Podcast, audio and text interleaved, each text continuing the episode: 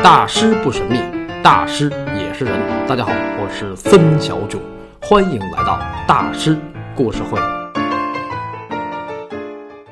又过了一个月，大家还好吧？虽然现在国内的形势已经好转，但是大家还是不要掉以轻心，还要坚持坚持。尤其是这段时间心情不好或者身体不好的朋友，一定要坚持住。信念比什么都重要。信念也是大师留给人类的重要价值之一。比如那些伟大的科学家、文学家，还有艺术家，比如梵高和高更。我之前曾经说过要再说梵高，今天是时候了。三月三十号，梵高大师的生日。因为这期又超过二百兆，所以还得分上下集。在高更大师的后半生的第二期《都市逃亡》那期，我讲了1886年底的一个雪天，高更在巴黎偶遇梵高。当时两个人没有说话，擦肩而过，但是梵高给他留下了深刻的印象。哆里哆嗦的裹个羊皮外衣，还戴顶毛皮帽，也许是兔毛的，长着一簇刚硬的红胡子，看起来像个牛贩子。这个事儿是选自高更大师的回忆录《此前此后》，文章的题目叫《红虾》，当时没有细讲，今天好好聊一聊。所以今天呢，其实是高更在说梵高。我先纠正一个时间上的错误，就是那期我说的是一八八六年十一月的一个雪天，再次更正，是一八八六年十二月的一天。雪花飘零，时至冬季。不过是些雪罢了，没什么大不了的。但此刻穷人的境遇非常糟糕，而那些有钱人是不会明白这些事儿的。当时高更为了挣钱养家，结束了第一次布列塔尼之行，回到巴黎以后，在一个陶瓷厂上班，身边还带着儿子克洛伊斯。想着自己辞职将近五年，却一直很囧，高更就仇富了。其实仇富这事儿吧，我觉得是他们家遗传啊。他姥姥弗罗拉，对吧？那天呢，高更独自走在蒙马特高地的勒皮克大街上。蒙马特啊，全球文青的重要朝圣之地之一。不是有个说法吗？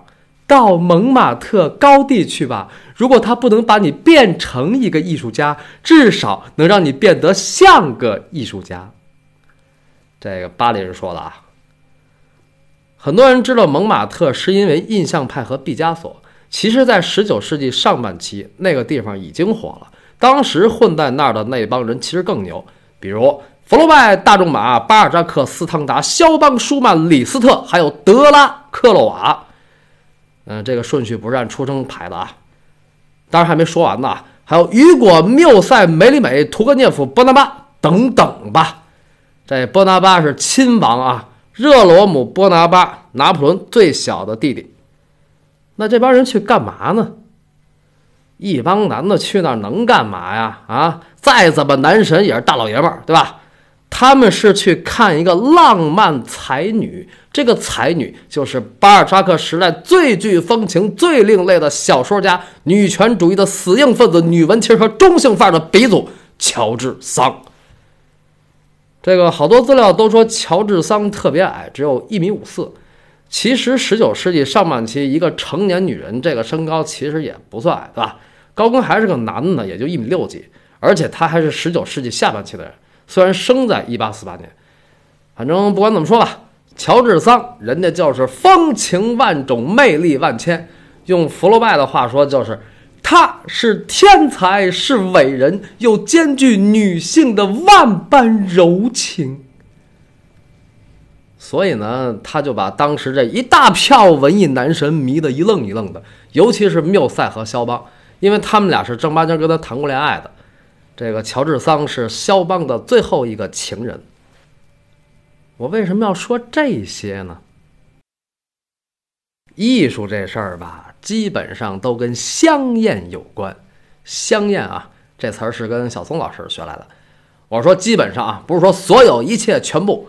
十九世纪上半期，一帮名人在蒙马特香艳，到了下半期呢，那个地方就彻底香艳了。一八八六年底，高更在那儿溜达的时候，那儿的红灯区已经成规模了。但是，在这个花花世界里，最吸引他的并不是红灯区的舞女，而是眼前的这个落魄男人。天气虽然冷，但即使是这么一瞥，你也不能忽略那双雪白而匀称的手和那双明亮的孩童般的蓝色眼睛。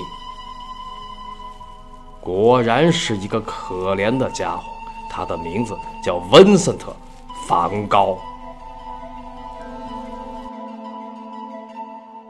他匆匆忙忙溜进一家杂货店，里边有破铜烂铁、廉价油画，还有野蛮人的弓箭。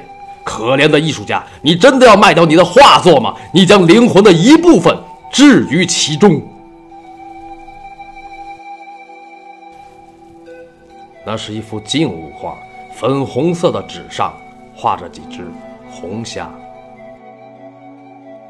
能不能为这张画付一点钱？我急着交房租。哦，见鬼！我的朋友，现在的客户越来越刁钻，连米勒的作品都要压价，而您的画并不精彩，您是知道的。现在满大街流行的都是文艺复兴的作品。不过话说回来，听说您是位有才华的艺术家，那么我愿意帮助您。这是无法郎。这店老板还挺会说话哈，至少没挤得梵高。就他那么古怪寒酸的，他给梵高那五法郎有的版本翻译成一百个苏。硬币在柜台上当当作响。梵高二话不说，拿起钱，谢过老板，走了出去。他步履沉重地走在勒皮克大街上，快到住所的时候，一个可怜的女人微笑着站在了他的面前。他刚从圣拉查尔教堂里出来，他希望得到施舍。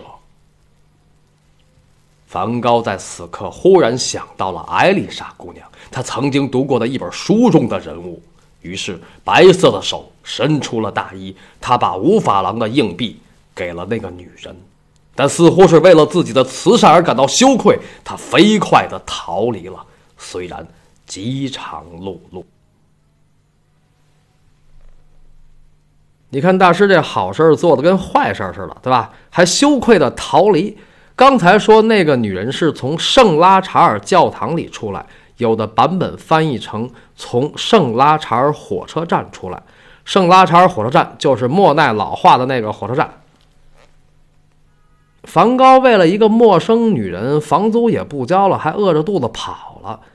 他为什么要这样呢？做好事不留名不就完了吗？何必要羞愧的逃离呢？再说有什么可羞愧的呢？是觉着钱给少了吗？当时的五法郎至少能在巴黎郊区住一个中档旅馆，一天还管吃。所以这个钱呢，作为布施来讲，其实并不少。梵高之所以羞愧的逃离，从根本上讲，完全是他不会把妹的结果。你想啊，梵高一生中有多少女人对他微笑过？没几个。当时在巴黎，连妓女都不愿意给他做模特。所以他那个年龄，他那个岁数，当时他三十三啊，再加上他那个性格，他那个经历，当。一个可怜的女人微笑着站在他的面前的时候，这女的应该年龄和相貌都尚可，肯定不是丑女，也肯定不是大妈。就蒙马特那种地儿，长得又丑又老，谁搭理你，对吧？所以那个女人那个微笑，对于梵高来讲，可是堪比一笑倾城啊！梵高哪儿接得住啊？大师也是人，梵高也是男人，不然他那么紧张干嘛呢？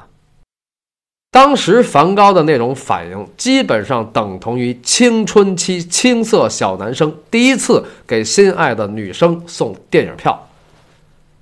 啊，虽然已经三十大几，但是梵高的那颗心是多么的美好和纯净啊！就像他那双明亮的孩童般的蓝色眼睛。这高更太牛了啊！看梵高真的是看到骨子里去了。寥寥几句话就写出了梵高的内心和灵魂。不过呢，这里边有一个问题，就是梵高书信里从来没有说起过这事儿。那这事儿到底有没有啊？这事儿可以有。比如前一阵子我在网上看到一篇文章，跟高更大师的这篇非常的似曾相识。据说是国内某个地区的小学语文教材里的一篇课文。我当时一看挺高兴，教育从娃娃抓起，艺术从娃娃抓起啊，很好嘛。但是看完了我就，我就，我觉得我得吐槽。您想听听这事儿吗？请继续收听《再说梵高》的下集。